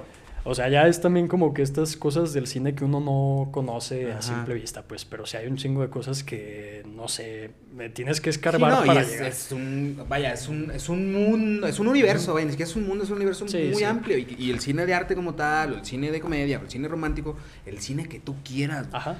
es amplísimo, ¿no? Y si te metes, tiene, es más, está este pedo de, por ejemplo, hoy que, que ya inclusive es lo que sigue, pues, el tema de las plataformas digitales y las plataformas de distribución de contenido, llámese Netflix, Amazon, la que tú gustes y mandes, no nos daría vida, güey, para consumir el contenido que hay en, en la nube, en, en películas, en series, cortometrajes, largometrajes. Es más, los mismos videos de YouTube, los que tú haces cortitos de un par de minutos o más largos, no, no, no. Es más, a veces ni siquiera dimensionamos. Sí, sí. Porque neta no nos. Es más, ahí está el mejor ejemplo. No nos da, la neta, la mente no nos da para dimensionar toda la información que es. O toda la información que hay. Y sobre todo ahorita. Sí, exacto. O sea, me gusta también de repente consumir cosas que puedan nutrir mi mente de alguna forma. O sea, sí busco ese tipo de Que sume. contenido. Ajá, que sume, exacto. Pero también de repente creo que hace falta como que este ocio lo más básico, natural del ser humano, en el que simplemente te Desconectarte sientas- un rato ah, y- desconectarte, Ajá. sentirte bien, este, consumir lo que sea que, que te genere algo. O sea. ¿por, ¿por qué no? O sea, siempre sí teniendo como cierto criterio en el que dices, ok, esto no está chido. O sea, ya formado en ba- en- con base en mis propios gustos. Pero pues sí, de repente no, nada mamador. O sea, sí, la neta, de repente en TikTok o en, en el mismo Facebook ya consumo así como que lo que me muestra el algoritmo, que también, pues no quiero ser esclavo del algoritmo, pero a veces sí salen Pero, cosas ajá, que, ah, está interesante. que, sí, está, claro. que están chidas y, y me quedo ahí viendo las cinco minutos. Este, a veces me echo recetas de esta chava que, que le cocina su tóxico y le pone su Ujú, lonche, no sé si la has visto. sí. Que la neta me entretiene muy Es que cabrón. sí, hay contenido para lo que quieras, güey. Ya hasta lo- las toxicidades las hicieron contenido Ajá. monetizable, güey. encima. Exacto. O sea, y eh, pues creo que también hay cosas con las que cualquier persona se puede identificar fácilmente y otras que ya son para un público más especializado, por así decirlo. Entonces, si te soy sincero ahorita, no creo que es mi momento más menos o, o más básico, más general de lo que consumo, ya no es tanto algo en específico, sino simplemente lo que me gusta lo, lo consumo y ya. Yo creo que llega un momento. Digo, yo te llevo un par de años, güey. Yo tengo 34 años. Ok. Tú tienes 25. Pero sí llega un momento en el que ni siquiera, o sea, muchas de las veces, porque, a ver, nuevamente son programaciones, es doctrina, Ujú. llámalo como quieras, estamos a cultura X, o sea, de que, ah, pichoto mamador, güey, está leyendo. Te valga verga, güey, yo estoy haciendo esto. Pero llega un momento en que no, no que dejes de ser mamador, sino que dejas de ser quizá un poquito más exigente, porque ya traes tus bases, o sea, lo que hablamos hace rato, al chile, a mí no me gusta mentir, güey. O no me gusta endulzar el oído, más bien. O, o- o maquillar las cosas. Yo, yo soy así. Y mucha gente no le caigo bien por eso. Mucha gente me dice, qué chido que eres así. Porque a mí me caga andarme con filtros. Sí, sí. No me gusta andarme por las ramas. Lo que es, güey. A mí no me gusta sobarle la cabeza a nadie tampoco. Entonces yo soy muy directo, soy muy franco. Porque también me gusta que la gente sea así conmigo. Me caga andarme por las ramas. Ujú. Entonces, siento yo que muchas veces ese tipo de cosas las vemos como muy complejas. Ay, no es que no le voy a decir la verdad porque esto está muy pesado lo que le voy a... Pues dilo, güey. Sí. Inclusive ese tipo de decisiones ni siquiera te toca tomarlas a ti. Si se va a enojar o no es pedo de la Sí, otra persona, no es totalmente. tuyo. Entonces, cuando yo entendí eso, dije, ay, güey, a la verga. Y honestamente, y es más, es, es un consejo, un buen consejo que yo les pudiera dar. Sean más congruentes con lo que dicen y con lo que piensan, pero sobre todo con lo que hacen. Lo que hacen. Yo inclusive, yo, yo tengo dos hijos y a mi hijo mayor que tiene siete años, yo siempre le he dicho, una de las cosas, o más bien, yo creo que la única cosa que nosotros tenemos que realmente vale y que nadie nos puede quitar es nuestra palabra. Pero lo que respalda nuestra palabra son nuestras acciones. Sí. Entonces yo por eso siempre le digo a mi hijo, morro, pilas, porque si dices algo, hazlo, cúmplelo, güey. No quieres hacerlo, no lo digas. Ujú. No abras, cállate el hocico, güey. No quieres venir a grabar un podcast, no me digas que sí. Y luego, ah, es que sabes qué, Sí. que mi abuelita quiere. Pues mejor dime que. Yo prefiero que me digas que no. O que me digan que no. Pero ese soy yo. A mí me funcionan así las cosas porque, ¿sabes qué? Yo también eventualmente dije que hueva estarme peleando con lo que yo creo y con lo que yo creo que ellos quieren para mí. Sí, exacto. Con lo que yo quiero y lo que yo creo que ellos quieren para mí, dije, nada, chingada. Nah, y cargar, cargar con ese peso también te agobia. es desgastante, muy desgastante, porque sí, o sea, es muy difícil quitarse también este, o este chip, o este estigma de, ay, el que dirán si hago algo, no sé qué, pero tú mismo lo has visto, cuando te, no que te nazca, sino porque eh, las ganas yo creo que genuinamente ahí están, pero cuando realmente empiezas a accionar ese engranaje pequeñito, te vale tres sacres de reata lo que digan. Sí. Es de, brother, pues ahí quédate, ¿no? Y yo voy a seguir haciéndolo y aprendes a que se te resbale, inclusive también las, pues, alguna crítica mala o algún hate que siempre llega a redes sociales, porque aparte en México creo que como, si no mal no recuerdo, como 50 tipos de chile diferente, pero ningún puto chile les Les embona. embona. Entonces, siempre va a haber eso, ¿no? Va a haber gente que te va a decir qué chido, va a haber gente que te va a decir pinche vato, güey, va a haber gente que te va a decir a tus mamadas. Sí. Pero está bien, ¿no? y, y también este tipo de cosas creo que pues, es para ellos, ¿eh? Sí. Es más, yo, yo siempre he pensado que los haters son fans de Closet, güey, porque ahí están. Entonces, pues sí, ¿cómo lidias tú con la crítica, con el hate? O sea, o si, si lo consumes, si te pones a leer comentarios, si te pones a ver eso, o realmente mejor lo pasas desapercibido. Mm, deja primero te contesto lo anterior. Cierto, La- la está una que- pregunta, está una pregunta pendiente. Sí. No, pero está bien, a mí también se me va. Este, la última vez que lloré de, de felicidad quizá fue hace un par de semanas. Ok. O sea, que está cabrón, creo que... Ay, es que no sé si lo puedo decir aquí en, en vivo, este, pero... Si quieres lo Digamos muteamos, que, pero- digamos que tomé este, alguna sustancia recreativa. Una más herramienta. Una herramienta, pues, Ajá. para llegar a cierta introspección. Qué chido. Este, que nunca lo había hecho hasta ese punto y dije, chingue su madre, pues déjame ver qué, qué es de lo que, to- de lo que están hablando.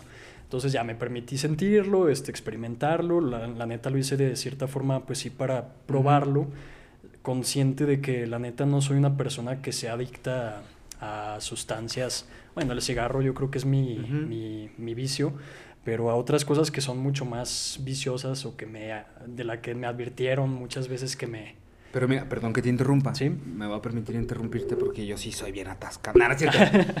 Ok. Yo también eventualmente entendí, mira, yo por ejemplo tengo 34 años y hasta mis 32 años empecé a consumir cannabis, por ejemplo. Yo soy consumidor canábico, Ok.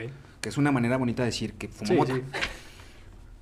Pero yo, por ejemplo, yo, yo fumo marihuana, sí de una manera recreativa, evidentemente, no, no lo voy a negar, porque a mí me gusta, Claro. Pero honestamente también lo hago en una manera, o sea, o, o bajo un método terapéutico, por así decirlo, porque a mí me ayuda.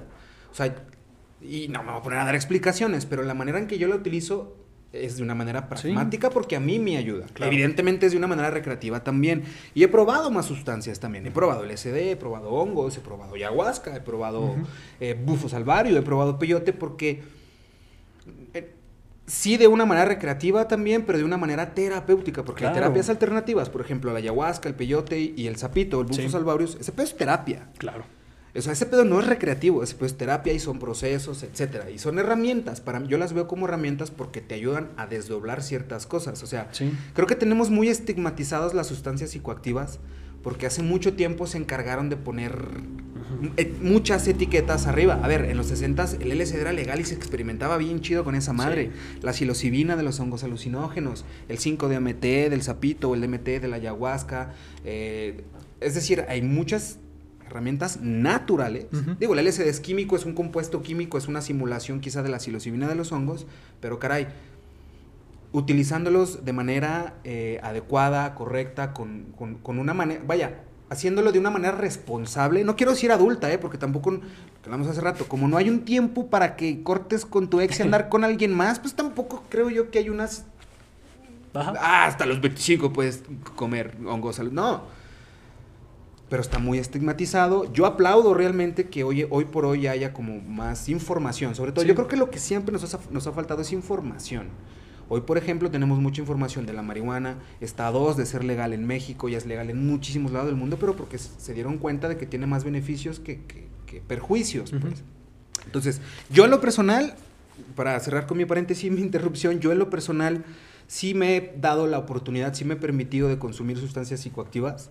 Y ha sido muy interesante porque en todas y cada una de ellas ha sido como, como un scouting también. Ajá. Como un, a ver, vamos viendo qué pasa. Ajá. Y a veces hasta lo documento y escribo. Entonces, conectas muy chido con tu entorno y con tus emociones. Exacto. Quiero creer que por ahí va el tema. ¿no? Sí, Perdón, continúa. justa- justamente, y pues mira, ya para ponerle nombre, ya chingue su madre, este, me metí el SD. Ok. Nunca lo había consumido y también. Qué rico. Como que todo- saca. Tenía como que toda esta construcción de lo que es el LSD y Ujú. que la madre, este, y hasta que en algún punto dije, chingue su madre, ya déjame ver, porque eh, también lo quiero, o lo quería usar también para expresarlo de alguna forma en algún escrito futuro posible. Que ayuda Ajá, bastante. Claro, claro. Y aparte de eso, no quería que alguien más me lo contara o que pudiera Ajá. ver o escuchar mil experiencias distintas. Yo dije, no. Con si conocimiento de escribir- causa, sí está el pedo. Vamos a ver, conocimiento empírico, a ver aquí qué, qué sale el el LSD. Yo también lo documenté, me puse a grabar notas de voz narrando todo lo que veía, experimentaba, sentía. Y algo que yo no esperaba que pasara es que tuve una, un momento introspectivo muy cabrón. Entonces ahí como que regresé a mi infancia de alguna forma. Hallé ahí Wow, traumas, chido, traumas que tenía como Ajá. que medio ocultos ahí, olvidados. Y a la madre. ¿Y los por eso- viste? Sí, sí, sí, los vi materializados completamente. Ajá. Y como que pude afrontarlos también de una forma terapéutica y decir, madres, por eso soy así, por eso hago esto a la- Ujú. hasta la fecha, por Como eso que esto entiendes, esto". ¿no? Dices, Ajá. Claro, güey, Me por hizo, eso. me hizo clic completamente. Yo dije, no mames, qué chido. Y como que la pura realización de eso, como si fuera también un momento que al que pude acceder, ponle que sí puedo ir a terapia también o a llegar a ese punto, a ese momento de eureka de este, finalmente hacer un cierre con eso. O sea, el camino, los caminos pueden variar para llegar a ese resultado, pero simplemente la- el resultado fue lo que me hizo llorar y creo que fue de felicidad, o sea, simplemente como que me sentí extasiado de que dije, no mames, qué bonito este. O sea, hu- hubo un punto en el que sentí eso. Ponle que pues sí bajo la influencia de esta sustancia, pero fue muy genuino. o sea, Pero es una herramienta que, que ayudó a uno, así lo vio, a, a ver algo. Porque hay Ujú. cosas que sí, de- to- todos y cada uno de los seres humanos de este planeta Tierra traemos un cagadero, la Claro. neta. Quien diga que no miente, perdón, es la verdad. Ujú. Pero ese tipo de herramientas pues ayudan a conectar justamente a lo mejor un circuito con el otro porque se nos olvidan un chingo de Sí. cosas, podemos entender muchas. Pero es justo eso, la información que tenemos, porque por ejemplo, quizá muchos de ustedes no lo sabían, quizá sí, no lo sé, pero por ejemplo, el LSD no causa ningún tipo de adicción Ah, o sí. dependencia, como la marihuana quizá, ¿no? O como algunas otras drogas, pero el LSD, los hongos, la ayahuasca, el peyote, ese tipo de herramientas o de medicinas o de drogas, que no me encanta la palabra droga porque honestamente yo no creo que entren dentro de esa categoría, pero justo se les puso esa etiqueta y ese estigma durante mucho tiempo. Y no sabíamos ni qué pedo porque nos decían que estaba mal. No, fume marihuana porque nomás los pichis cholos fuman marihuana. Y decías, pues está mal, güey. Ajá. Y yo durante mucho tiempo crecí pensando que fumar marihuana estaba mal. Y mejor me fumaba un cigarro, güey. Cuando, si los ponemos a, Sí, en comparación, mucho, güey, mucho peor. Seas mamón, güey. O sea, el cigarro. Y de entrada, ojo, se los dice alguien que fuma. Y creo que no vas a, a- a estar en desacuerdo conmigo. El cigarro es el vicio más pendejo que existe, güey. Simón. Está bien caro. Te apesta los hocico a mierda. Apestas a todos los demás, güey. Te chinga físicamente bien culero y tiene una dependencia Sí. mamona, güey.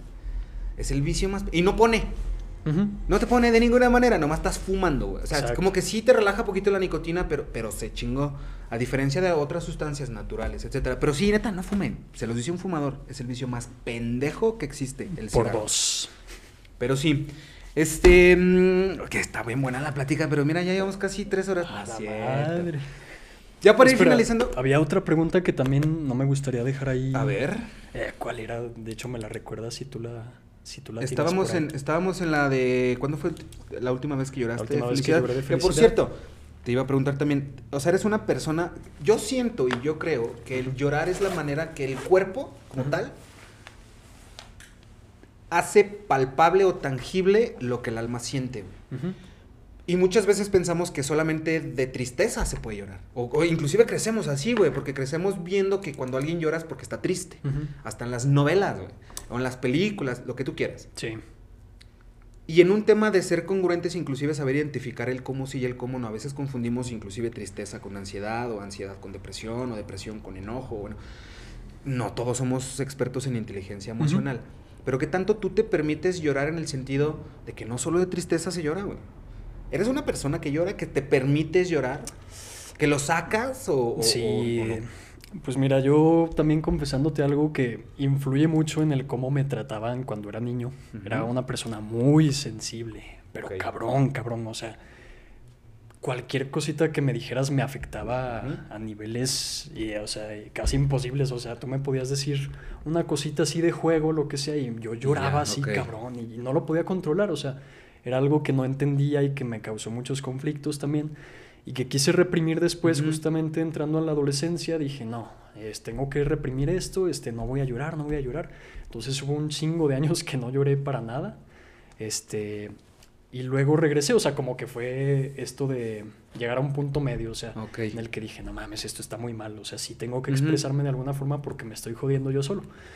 Entonces ya de hace unos 10 años para acá quizá ya me permito sentir lo que sea, o sea, conociendo los distintos, las distintas emociones que puedo llegar a sentir, pero también soy alguien que sí llora mucho con películas, este, pues no sé, muy sentimentales. O creo que otra ocasión en la que lloré así de felicidad hace poco, tal vez un par de meses, fue a través de una película. O sea, que llega una escena, que es todo el conjunto de la música, lo que está pasando, el contexto de la historia, la fotografía, que pasa esto, que no sé qué y dices, no mames, esto está muy cabrón y pues eh, llegas ahí, es, tampoco es algo que pueda controlar, pero ya me permito mucho el hacerlo. No es tan seguido, eso sí, o sea, como que ya tuve tantas experiencias de, para chillar antes que ya ahorita como que son más especiales. Pero cuando pasa, pues también lo dejo fluir nada más. Que al final del día creo yo que, el, por ejemplo, lo que nos compartes, que con una película te permitiste sentir porque era la suma de varios elementos, visual, auditivo, no sé, sensorial, etcétera. Que esas como la finalidad del arte, provocar algo en alguien. Sí. Independientemente, por ejemplo, hace poquito hablábamos, eh, o, bueno, platicaba con, con Edín Martínez, un director de cine también, y yo le preguntaba, le decía ¿a, dónde vas o qué quieres lograr? Un Oscar, no lo sé. Y él me decía, pues mira, yo lo que quiero es, provocar algo en la gente. Si es bueno o malo, pues no lo sé porque no lo decido yo. Pero si provoqué algo en la gente, entonces quiere decir que mi arte tuvo éxito. Porque de eso se trata el arte, ¿no? De, de despertar. ¿Tú cómo lo ves? ¿Tú, tú, tú, o no sé si alguien te ha dicho de que, ah, no sé, con tu libro, por ejemplo, que te, te, hayan dicho, güey, leyendo tu libro me hizo sentir esto o me hizo pensar esto. Sí que yo creo, no tengo un libro escrito,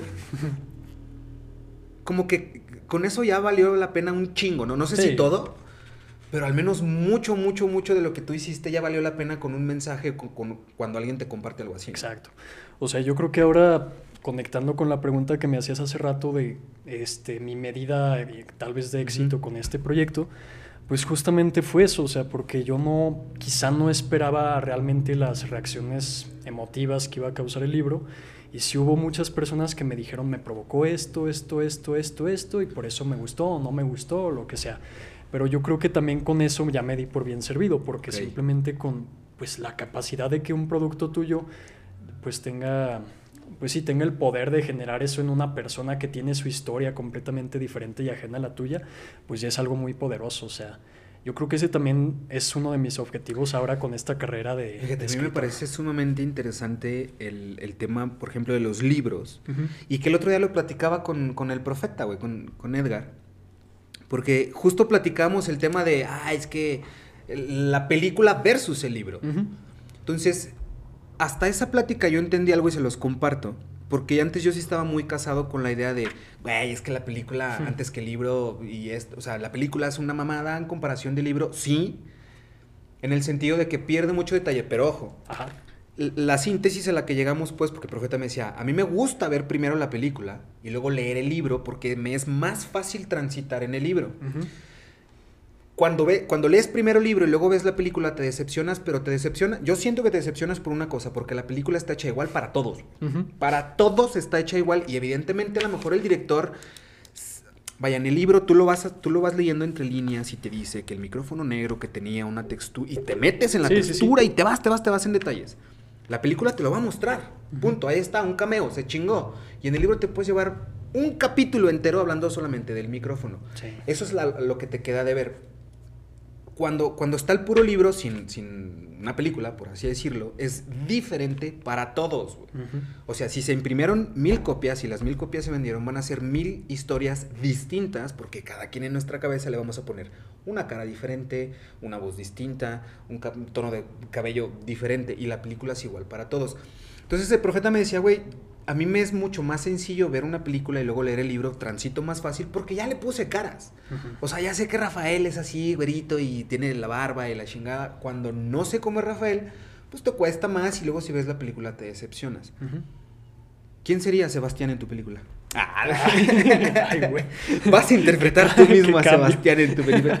No, porque justo por esto, o sea, ¿cómo, cómo sería esa transición si tú lo pudieras hacer a- o a película Ujú. o, o- o a un producto audiovisual más que literario en, en- en- el papel? Ok. ¿Crees que se pudiera, porque tú lo hiciste, tú sabes, ¿crees que sí se pudiera plasmar la misma sensación, sentimiento, idea o síntesis que quisiste compartir en el libro Ujú. hacia una película o un cortometraje, largometraje, etcétera? Pues de hecho, es curioso que lo menciones porque escribí justamente casi abril pensado como en un proyecto audiovisual en mi cabeza. O sea, quizá no estaba pensando en algún actor o actriz específicamente, pero sí estaba pensando todas las escenas y todo lo que pasa de una forma más audiovisual. O sea, sí algo que me han dicho mucho es que el libro sí tiene como que esa capacidad de crear imágenes muy concretas, pues.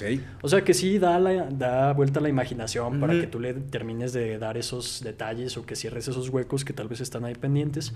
Pero como yo soy también un consumidor ferviente del cine, creo que mi Mm. forma de escribir sí es muy cinematográfica también. Y la neta no tengo actor, o sea, es- sí, no, pero, sí eh, o sea, es este pedo de... Pregunto, o sea, tú escribiste tu libro como a ti te gusta leer algo, ¿no? O sea, como a ti te gusta consumir algo, porque pues, siento que es una manera muy orgánica de hacer algo desde... Sí. O sea, hay gente, o sea, hay gente que le dice a Jordi Rosado, güey, tú no eres escritor, pero paradójicamente Jordi Rosado es el cabrón con más libros vendidos en Latinoamérica. Ajá. Sí, sí, sí. Es como, what the fuck? Y Jordi Rosado le preguntas por qué escribió el Cubole con el sabe qué y tiene tres, cuatro libros publicados, bestseller todos. Y dice, güey, yo lo que hice fue escribir un libro como a mí me hubiera gustado leer un libro. Y que tiene su público Fue su- también. exacto, ¿no? Y fue su estilo de Ajá. escribir y pues ya tenía ahí un mercado cautivo también y lo targeteó bastante chido y le fue bien. Simón. Pero muchas veces pensamos, yo por ejemplo cuando estaba escribiendo el libro, mi editora me decía, es que lo tienes que hacer así, y es que lo tienes que hacer así, y es que así funciona, y es que este pedo es así. Y yo le decía, oye, ¿y, y si nos salimos poquito de la rayita al colorear? ¿Y si le damos un poquito para acá? Porque yo quería justo eso, o sea, a mí me gustaba consumir ciertas cosas de cierta manera y yo pensaba que si lo... Pero mira, volvemos a lo mismo, yo pensaba que si lo hacía de cierta manera iba a estar bien. Sí. Pero cuando escuchas perspectiva, es como, ah, hmm, puede cambiar. Pero al final del día lo tienes que hacer como a ti te guste, ¿no? Sí, claro. O sea, Ay, ahora-. Ay, perdón. No, no, no, dime, dime, hacer- dime. No, no, no, dime. Yo creo que justamente hablando de esto de los libros y películas, yo también antes era de la idea esta del libro antes que la película, Ujú. casi siempre, que difícilmente, al, al- al menos es la opinión popular de que difícilmente un libro, digo, una película supera al libro en el que está basada. Pero yo como que aprendí y creo que vivo mucho más a gusto con eso a separar las dos obras. O sea, si tomamos, y creo que es el de los ejemplos más concretos, El Resplandor de Stephen King Ajá. con la película de Stanley Kubrick. Una vez que lees El Resplandor, es una esencia completamente diferente a la película de Stanley Kubrick. Y no por ello las dos dejan de ser obras cabronas y muy importantes dentro de su, de su arte. Este, de distintas maneras. O sea, la película de Kubrick es mucho más fría, más lineal, este, tiene toda esta esencia de Stanley Kubrick y eso es justamente lo que la hace diferente y mucho más, bueno, no mucho más, pero valiosa al mismo tiempo dentro del mundo del cine, pues.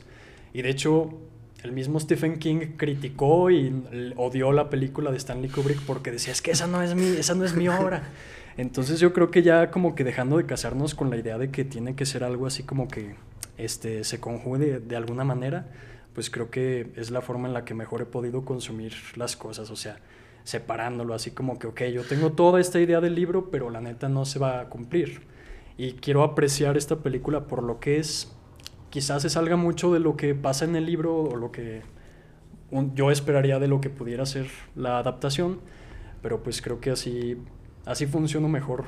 Pero es que al final del día también es eso, no es una adaptación. Sí, una ¿Tú crees que adaptación. se tiene que separar la obra del artista? Ay, está complicado porque creo que a final de cuentas, por más que queramos separarlo, siempre el artista termina siendo este, parte de su obra. Yo sí digo que la neta está muy cabrón porque no se puede, o sea. Pero, o sea, e- es un tema muy complejo Sí. porque la neta, si nos pusiéramos a indagar en la vida de todos los artistas de la historia, o sea, Vamos a sacar sacaríamos- mierda, Ajá. justo, o sea, sí. o sea, creo que nos quedamos sin artistas completamente. Entonces yo sí trato de verlo de alguna forma, o sea, critico un chingo a la persona y digo, pinche güey, hizo esto y esto y esto. Ok, pero, Pero ah, su qué obra bonita- está de- Qué bonito este Ajá. libro, ajá. En- entonces, este, digo, hay distintas formas en las que podemos, este, criticar las dos cosas por, este, de diferente manera. Y creo que sí es muy difícil simplemente, o sea, no separarlo. O sea, yo, yo sí soy de la idea de que se puede y sí se puede tener como esta iniciativa de, ok, no consumir nada de lo que haga este autor porque hizo tal o es tal este tipo de personas o no va de acuerdo con lo que yo profeso, pero pues sí poder llegar a su obra de alguna manera este, y chingarte al autor de, de otra forma. Pero no sé, o sea, es, es un debate que todavía tengo hasta la fecha, la verdad. ¿Hasta, güey, ¿Hasta dónde crees tú, y me surgió ahorita la duda, Ujú, en un tema de adaptación de obras, pues, pero ¿hasta dónde crees tú que la adaptación es piratería? Que la adaptación es piratería. O sea, me estoy fusilando la idea de alguien más y nomás le estoy maquillando, pero pues, es tu idea, güey. Yo nomás le puse sombreros y lentes. O sea, plagio, por así decirlo. Pues no sé, fíjate que también creo que ahorita ya en estas, en este punto de la historia ya casi todo se, se escribió, se hizo, se exploró. Sí, o sea, no podemos partir de algo que no existe, ¿no? Ajá. O sea, y si incluso nos pasamos a cineastas como Quentin Tarantino, que todo su cine podría hasta llegar a considerarse plagio de un chingo de obras distintas, entonces él lo que hace es que agarra elementos de tal, tal, tal, tal, tal, el cine que le gusta y lo conjuga en una sola película y psh, lo hace de buena forma. O sea, yo creo que cuando se hace de forma descarada y si es algo en lo que no tiene nada visión propia, ahí sí se puede considerar plagio, pero si tú tomas algo que ya está escrito, ya está hecho y le das un enfoque completamente distinto, pues yo creo que ahí no hay... No hay Sí, tanto porque muchas problema. veces necesitamos tener ese punto de partida o una referencia, pues, porque siento yo que justo la creatividad es este espacio que hay entre algo que ya existe a algo que se creó nuevo. Y lo que hay en medio de eso, eso es creatividad, eso Ajá. es proceso creativo, ¿no? De repente es el decir. Y mira, yo por ejemplo este pedo lo platicaba con, con un muy buen artista de Guadalajara, Guilene Recalde, es un fotógrafo y un artista visual que tuvimos la oportunidad de platicar con él en Guadalajara. Y justo, mira, de ese, de ese regulador que está ahí abajo, hacíamos un análisis y yo le decía, mira, por ejemplo, ese regulador también es batería. Si te quedas sin luz, te va a dar como 40 minutos de luz. Y yo de repente dije, hmm, tengo luz portátil, güey. Y en una ocasión sacamos los difusores y nos fuimos al parque y esa madre nos dio dos horas de luz en el exterior. Y fue como que, ok, o sea, esa madre no se hizo para andar en la calle. Es más, esa madre, porque así como está, está hecho como para los respiradores y esas cosas de hospital que si te quedas sin luz pueda funcionar un rato más en lo que tomas alguna medida. Ok, ok. Entonces yo hice una adaptación quizá de lo que de lo que realmente estaba, más bien para lo que realmente estaba Ajá. hecho ese producto y a lo que yo necesitaba. Entonces fue como un híbrido de, ok, tengo esto, funciona y me sirve para esto y ¡pum! Lo conjugo y ahí creo que es como una manera de crecer, de evolucionar, si tú quieres, de, Sí. de- de darle ese, eh, eh, como ese matiz. Pero justo, o sea, no es como que voy a hacer eh, un cilindro cúbico que genere energía. No, pues es imposible, güey. Tienes que partir Sí, de algo claro. que ya está. Y más allá que sea plagio, porque muchas veces es de. Mira, por ejemplo, aquí en el estudio, todos y cada uno de los colaboradores que tenemos aquí en el estudio sabemos que no podemos hacer las cosas solos. Ujú. Y quien crea que su trabajo es el chingón y nomás esto es mío, y la cool, pero aquí no es. Ujú.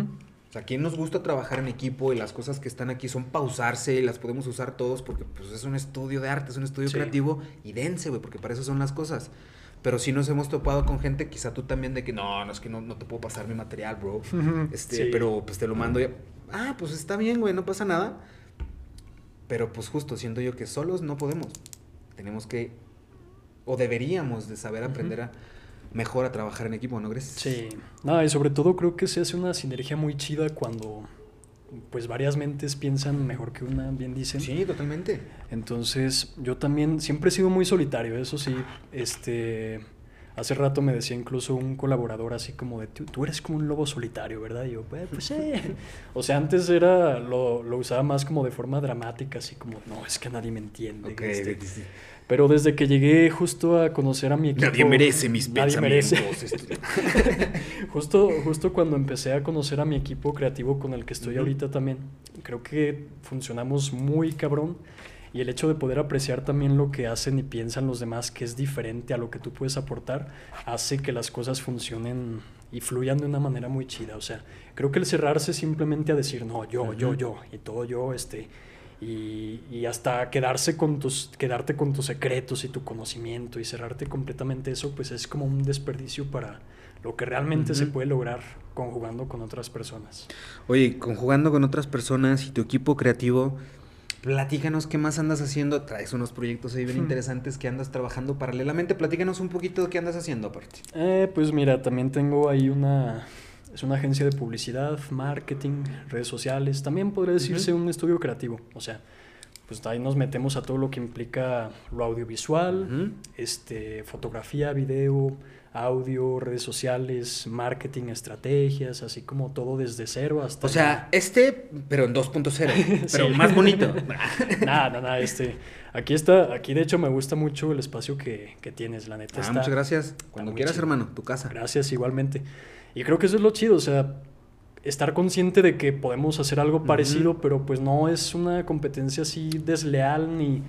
Porque sí, sí nos hemos topado también con gente con la que colaboramos en el pasado y ahora nos quieren poner el pie. O son como muy celosos me- con lo que... Me he cansado de ver, o sea, y sobre todo aquí en esta ciudad, la neta, la neta, yo sí he, he palpado un par de veces este pedo de todo el mundo te quiere ver bien, pero no mejor que ellos. Sí, exacto. Y te empieza, o, a ver, deja tú de que te empiece a ir bien o mal, o sea, le empiezas a echar ganas en lo que quieres, empiezas a construir, a hacer infraestructura para tus proyectos y la gente, ah, no mames, ah, que no, Ujú. chingan a su madre. Pero sí, Sí. la, la bandita es muy... Pero bueno, entonces el estudio, repente- le pican ahí a las cosas. Sí, y- ahí le, ahí le picamos, le movemos, este, la cagamos. Que ojo, este, no sé, por ejemplo, cuál sea el- el- la situación, por ejemplo, con ustedes. Honestamente aquí, ninguno somos expertos en nada Ujú. y al chile le hacemos a todo. Ajá. Pero porque también nos dimos cuenta que no necesitas ser un experto, no necesitas tener el super equipo, la super producción, las...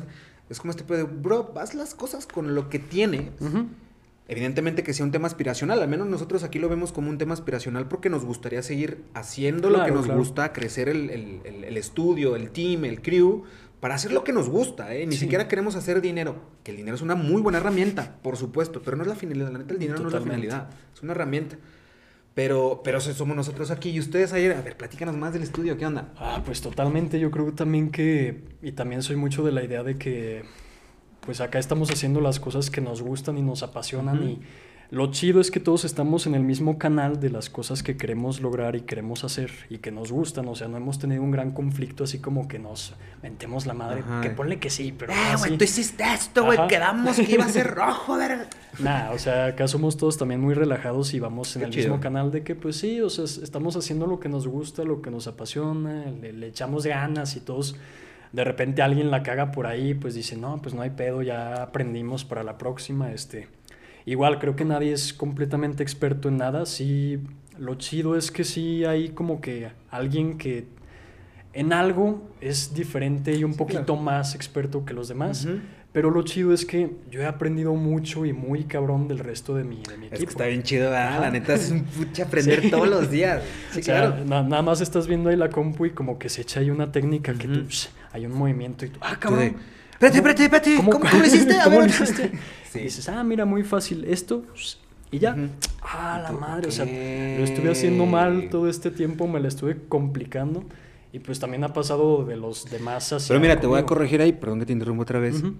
yo siempre he creído que no es, no es que estemos haciendo las cosas mal, o no es que se hagan las cosas mal, Pues sino que distintos- siempre se pueden hacer mejor. Ah, claro. Más bien.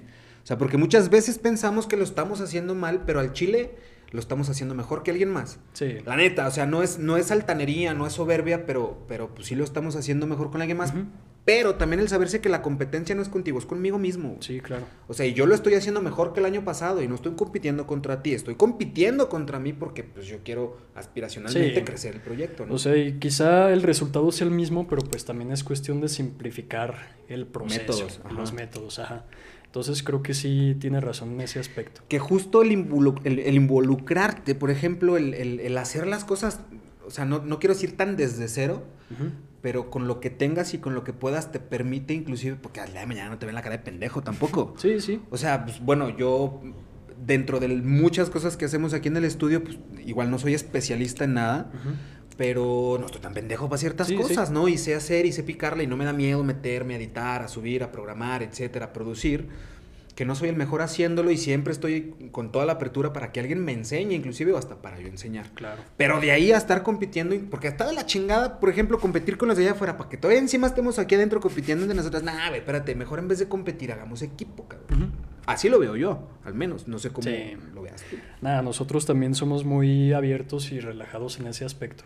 Y creo que creo que lo hemos visto mucho más por lo mismo que te comento de que si nos hemos topado con estas personas que hasta gente que llegamos a considerar amigos en el pasado, pero que nada más empezaron a ver que hacíamos algo ahí Sí. parecido a lo que lo que hacían y no, hombre, ahí eh, duro y dale con la crítica, con el- la ¿Por hipocresía, este, así, güey? no sé. Mira, el año pasado, eh, aquí en el podcast, aquí en el estudio, hicimos un proyecto que se llamó 2021. Ujú. El proyecto consistía en platicar 20 minutos con 21 personas diferentes haciéndoles la misma pregunta. Ajá. Y la pregunta es, pues, ¿qué está mal, güey? Si hubiera algo mal con nosotros, ¿qué es lo que está mal, lo que nos falta? Ujú. La intención era platicar con, con- vaya, encontrar ese punto de encuentro, de convergencia desde diferentes perspectivas. Y platicamos con políticos, platicamos con influencers, platicamos con un limpia parabrisas, platicamos con raperos, con empresarios, con músicos. Y fue muy interesante la síntesis que le dimos a eso porque, vaya, mm, un denominador en común que sí tenían todos era la falta de empatía. Ok. Y después sí era la envidia. Que pues es más de lo mismo. Sí. O sea, y fue como. Fue interesante, entre muchas otras conjeturas y síntesis a las que pudimos llegar y las que se le pueden seguir dando. Pero algo que sí no faltó, o, o- o que era como la médula y se vio muy permeado en todo, era la falta de empatía que tenemos. Sí. El desconocimiento y lo que hablamos hacer. La gente abre la boca porque puede, güey. La gente cree que puede hablar porque, porque saben hablar, güey. Entonces de repente dices, "Ah, pinche Rafa, güey, ya viste, güey, pinche Ujú. estudio, pinche vato, ya se creó un chingo.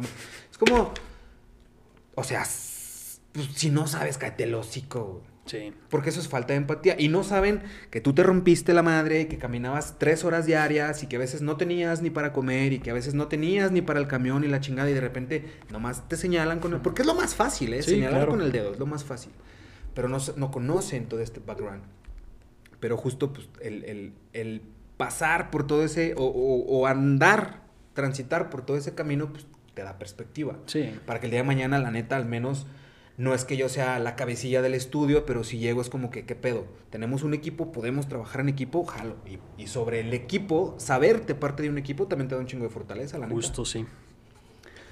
Pero Bueno. ¿qué más? A ver, este, es que ya...